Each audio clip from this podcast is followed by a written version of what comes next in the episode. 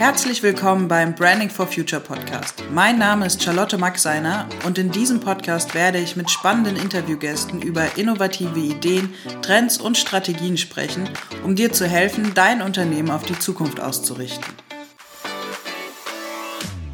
Hier ist der Branding for Future Podcast, dein Podcast für frische Ideen, Impulse und zukunftsfähige Unternehmen. Heute in der Podcast-Folge ist der Michael bei mir zu Gast. Wir werden über das Thema flache Hierarchien sprechen. Ein Thema, was zusammenhängt mit modernen Führungsstil. Und ich freue mich, dass du da bist. Schön, dass wir heute dieses Thema aufnehmen zusammen. Ja, hallo Charlotte. Ja, gerne. Also wir können gerne darüber sprechen. Kommt mir jeden Tag ein bisschen unter in den einzelnen Gesprächen mit ähm, Kunden, äh, Kollegen, aber auch ähm, Personalern an sich, was sie sich denn darunter vorstellen. So besser. Genau. Hast du denn dafür Fragen an mich oder wie wollen wir das Ganze dann aufbauen? Natürlich, ich habe ein paar Fragen, aber ich glaube, das ist auch so ein spannendes Thema, dass wir einfach ein schönes Gespräch führen werden. Aber ich gebe dir eine Frage zum Einstieg. Was genau verstehst du unter dem Begriff flache Hierarchien?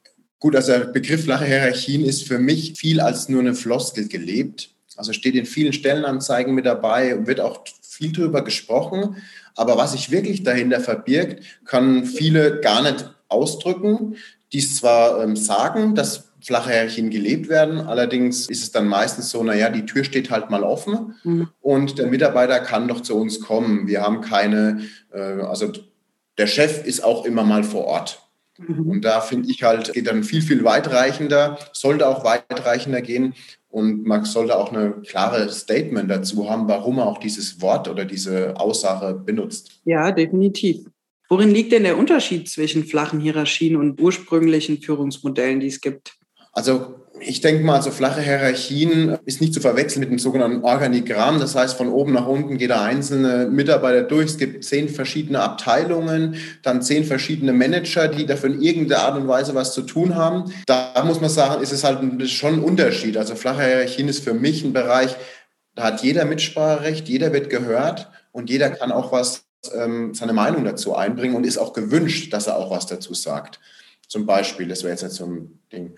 Und das ist halt in vielen Unternehmen, auch Familienunternehmen, wird es anders da gelebt. Da ist der Chef, vielleicht auch noch der Seniorchef da und ähm, bricht es dann nach runter und sagt, ja gut, okay, mit mir kann ja jeder reden, aber die Schwelle, dass jemand wirklich mit äh, dem, der Geschäftsführung offen sprechen will und auch kann, ist da meistens zu hoch gelegt. Das heißt, das wäre jetzt der Aspekt Kommunikation, der wahrscheinlich so im, im echten Leben, sage ich mal, noch nicht so ganz ähm, hervorkommt. Was sind denn andere Chancen? Also welche Chancen bieten flache Hierarchien?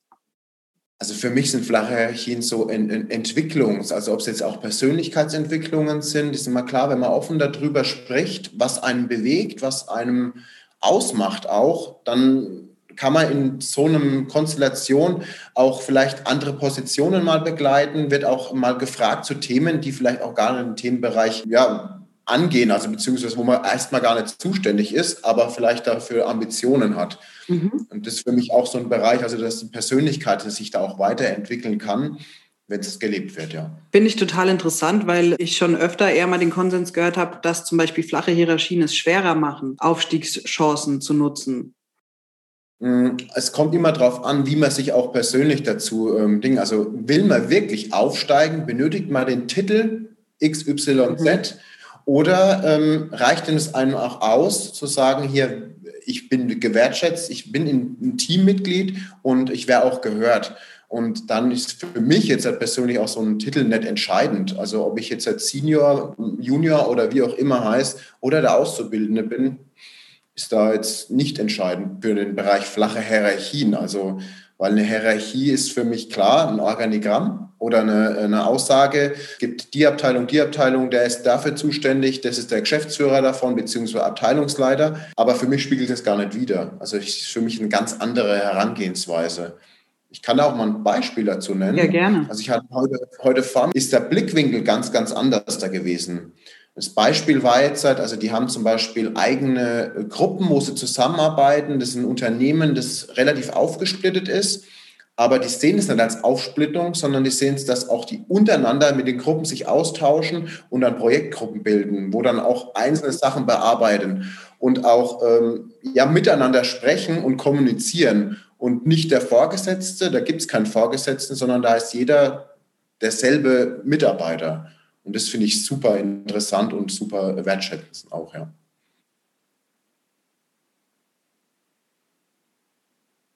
Genau. Also natürlich gibt es in dem Unternehmen einen Geschäftsführer.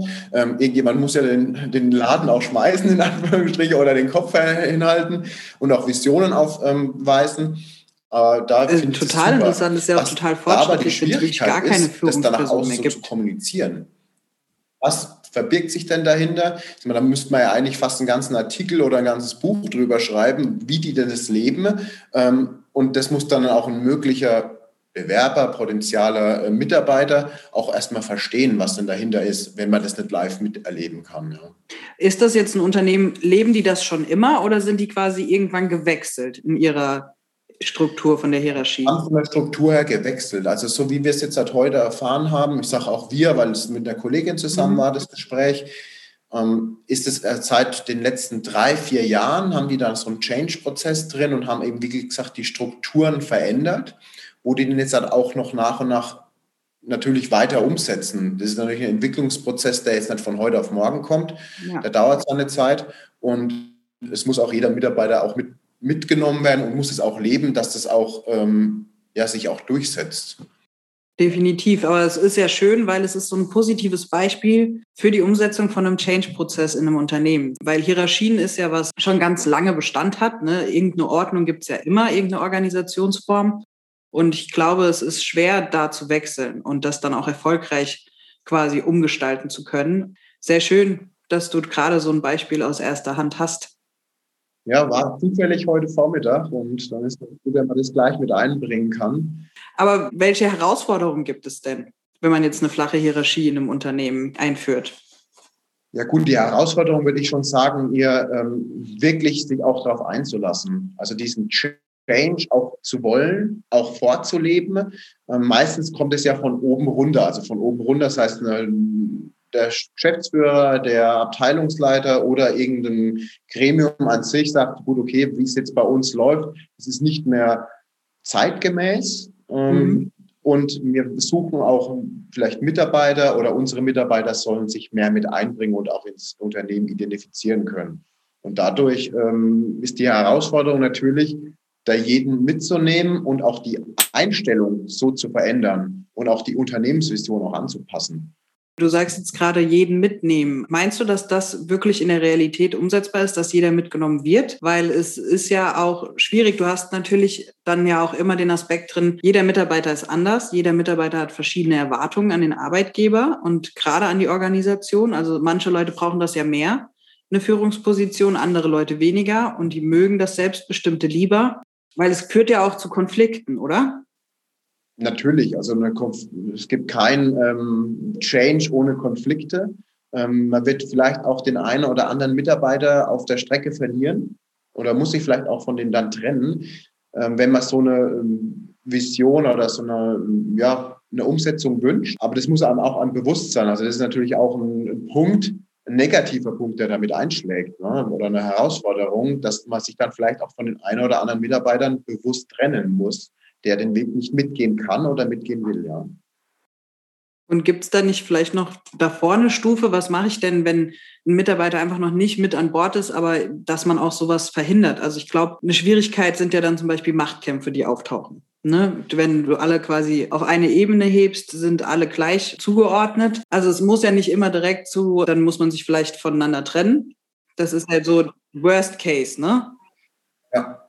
Also die, die abgespeckte Version oder beziehungsweise die Voraussetzung ist eine Transparenz. Mhm. Bedeutet, jeden Mitarbeiter mitnehmen, wie ich es auch schon so schön gesagt habe, und aber auch transparent und ehrlich zu sein. Zu sagen hier, was verbirgt sich denn dahinter? Warum will man denn diesen Prozess anstoßen? Was gibt es denn da auch für Potenziale und positive Eigenschaften, die sich daraus ergeben? um da auch die Skeptischer oder die Skeptiker, die dann meistens in solchen Abteilungen oder beziehungsweise Positionen sitzen, die dann auch noch ein Team hinten dran haben, wo dann auch noch beeinflusst werden können natürlich, mhm.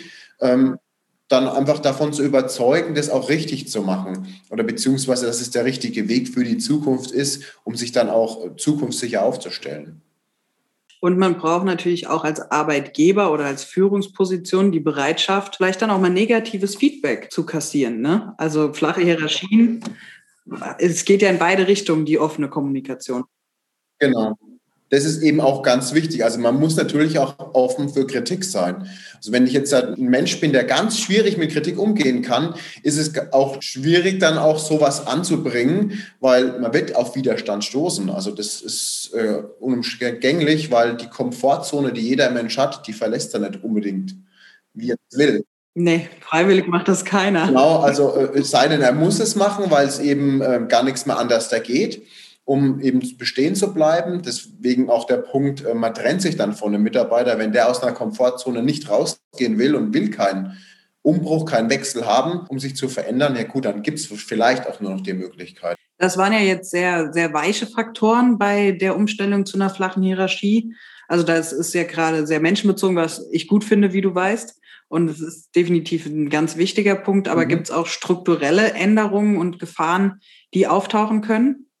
Bestimmt. Also strukturell ist immer die Schwierigkeit dann halt auch, ähm, wenn es jetzt halt ein Unternehmen ist, die das Ganze einführen will, hat aber aufgrund der Strukturen, also das heißt, ähm, es werden Sachen hergestellt, qualifik äh, muss qualifiziert werden, also durch die einzelnen Abteilungen durchgeht und dann entsteht ein Endprodukt, das dann ähm, auch in den Markt geworfen wird, kann es natürlich schon schwierig sein, dann den in Anführungsstriche Lagerarbeiter gleichzustellen wie den Qualitätsmanager, der einfach für die Qualität zuständig ist oder die Abteilung an sich. Das ist eine große Herausforderung. Aber das ist dann auch wieder, welche Vision habe ich und auch welche, ähm, welchen Beitrag möchte ich auch leisten, um die Mitarbeiter auch weiter zu binden und auch der, ja, den ökologischen Beitrag kann man vielleicht sogar fast dazu sagen. Also das Ökosystem, wo man sich drin befindet als Unternehmen, das, ähm, wie soll es dann auch vorangehen, ja. Gibt es Rahmenbedingungen, die helfen würden, diesen Prozess so ein bisschen zu vereinfachen, die Umstrukturierung? Weil es ist ja natürlich wirklich schwierig, wie du es gerade beschrieben hast, vom Lagerarbeiter mhm. bis zum Qualitätsmanager bis wieder eine Stufe höher. Weil der Informationsfluss ist ja zum Beispiel in steilen Hierarchien einfach. Also man weiß ja genau, wer was an wen kommuniziert. Und das ist definitiv wahrscheinlich noch mhm. ein Vorteil, den da auch viele drin sehen. Und das hast du bei flachen Hierarchien natürlich neu gedacht. Ja, neu gedacht ist genau das richtige Wort. Also ich denke, die Kette wird sich nicht unbedingt brechen dadurch. Aber es ist ganz wichtig, dass auch der Lagermitarbeiter auch weiß, was denn der Qualitätsmanager voraussetzt. Und dadurch ähm, ist dann die Kommunikation klar an vorderster Stelle, weil wenn der weiß, was passiert, dann kann er das ganz anders da kommunizieren auf dem Weg, wie es vielleicht auch sich schon bewährt hat, in, in der Konstellation von flachen Hierarchien. Als wenn in Anführungsstrichen der Lagermitarbeiter auch direkt mit dem Qualitätsmanager quali äh, spricht, dann hat man ja schon diese Hürde überwunden, was halt wirklich viele ähm, auch ja, in der Konstruktion bzw. Konstellation hemmt auch, ja. Was glaubst du, was das für einen Einfluss auf die Motivation hat? Die Motivation steigt definitiv, weil man ist nicht nur ähm, das kleine Zahnrad oder das große Zahnrad, je nachdem, wo was in Bewegung trifft, sondern man, hat, man ist gemeinsam das, das, das ganze Unternehmen. Also so würde ich sagen. Und dann ist man natürlich motivierter. Dann geht man vielleicht die Meile mehr oder spricht auch aktiv äh, Verbesserungsvorschläge oder Ideen an. Also Innovationen entstehen dadurch. Mhm. Sehr schön, ja. Und es ist natürlich auch ganz großes Zeichen der Wertschätzung. Ne? Also man stellt dadurch natürlich verschiedene Personalketten auf eine Ebene, die sie wahrscheinlich noch überhaupt nicht gewohnt sind, so miteinander zu mhm. kommunizieren. Richtig, ja. Und auch im, im Außenauftritt dann, also wenn ich das wirklich auf der Webseite oder wo auch immer in der Kommunikation nach außen so darstellen kann, wie das gelebt wird, ist natürlich nochmal eine extreme Wertschätzung zu jedem Mitarbeiter, weil ich glaube nicht, dass dann so jemand rechts und links schaut, wenn er eigentlich jedes Mal ähm, nicht nur ein kleiner Teil ist, sondern zum großen Ganzen immer beiträgt. Ja, schön. Es ist ja äh, eine sehr moderne Art zu denken, wie man Unternehmen organisieren kann. Glaubst du, dass auch die Mitarbeiter zukünftig eher das mitgehen, gerade vielleicht die, die schon länger dabei sind und diesen Umbruch mitkriegen? Weil ich glaube, für die jüngere Generation ist es fast schon ähm, je nachdem, ob du in Startup kommst, da sind flache Hierarchien eigentlich immer gegeben. Ne? Aber gerade in Unternehmen, die das noch nicht immer machen, also glaubst du, es ist möglich, dass immer mehr Unternehmen diesen Change-Prozess wirklich mitgehen und erfolgreich dabei sind? Oder glaubst du, es gibt wirklich Problematiken, wo man drüber stolpert, die bleiben, sage ich mal? Das wird es auf jeden Fall geben. Also ich muss da mal gleich die Sandra Knüttel zitieren, die sagt immer, man muss durch den Tal der Tränen gehen. Ähm, und es wird es definitiv sein. Also das sind Hürden, die man da überwinden muss und auch ähm, bewusst überwinden darf oder soll. Aber wir bekommen es ja alles vorgelebt von den großen, ich nenne es so Microsoft oder wie auch immer, die sind riesig und leben das ja irgendwo auch vor. Und da muss man, kann man es auch als Beispiel nehmen, auch für kleine mittelständische Unternehmen so zu arbeiten, weil die werden jetzt nicht umsonst so erfolgreich, wenn die Mitarbeiter nicht so motiviert ja. werden. Ja.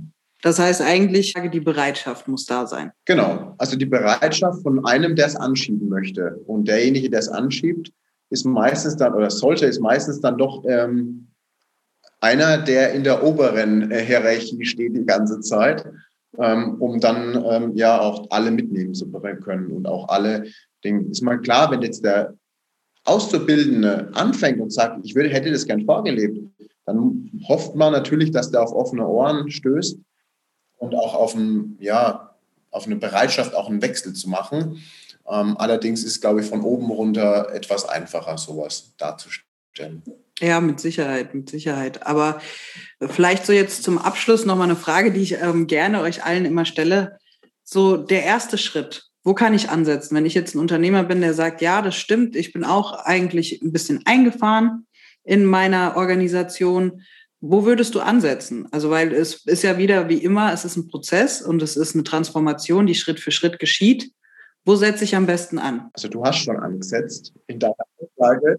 Ähm, ich glaube, die eigene äh, Wahrnehmung und äh, erstmal sich das selber bewusst machen, ich möchte da was verändern und hab, ich bin vielleicht schon etwas eingefahren in dem Ganzen, ähm, bringt den Stein ins Rollen. Und äh, dann einfach mal rechts und links schauen und schauen, was, was kann ich denn vielleicht von dem einen oder anderen abschauen und was passt zu mir oder passt zu meinem Unternehmen und dann einfach in die Umsetzung gehen. Also das ist wichtig. Also aktiv werden und äh, nicht passiv zuschauen. Aber die, äh, die eigene, ähm, das eigene Mindset, die eigene Einstellung ist natürlich der Grundstein für alles. Ich glaube, das waren die perfekten Schlussworte. Vielen, vielen Dank für das nette Gespräch, für deine ganzen Informationen, die du uns an die Hand gegeben hast. Ich freue mich schon auf unsere nächste Folge. Ich will auch. Super. Gut. Bis dann.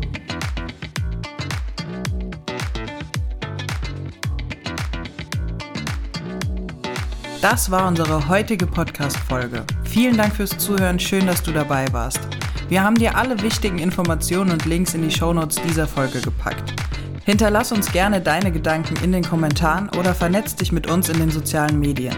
Du findest uns bei LinkedIn, Facebook, Instagram und Xing, wo wir auch regelmäßig interessanten Content für dich bereitstellen. Und wenn dir diese Podcast-Folge gefallen hat, dann freuen wir uns, wenn du uns positives Feedback in Form von einer Bewertung schenkst. Bis zum nächsten Mal, dein Branding for Future Team.